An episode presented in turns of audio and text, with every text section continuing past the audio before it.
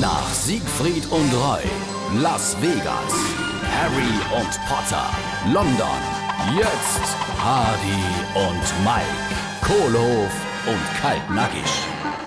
Oh, das Jahr neigt sich dem Ende entgegen und du der Theke, hä? Ajo, du willst doch. Moinse Gläschen Cremant, Mittagse Gläschen, Abendse Gläschen, das ist gut für den Kreislauf. Jo, bis du nur noch im Kreis laufst.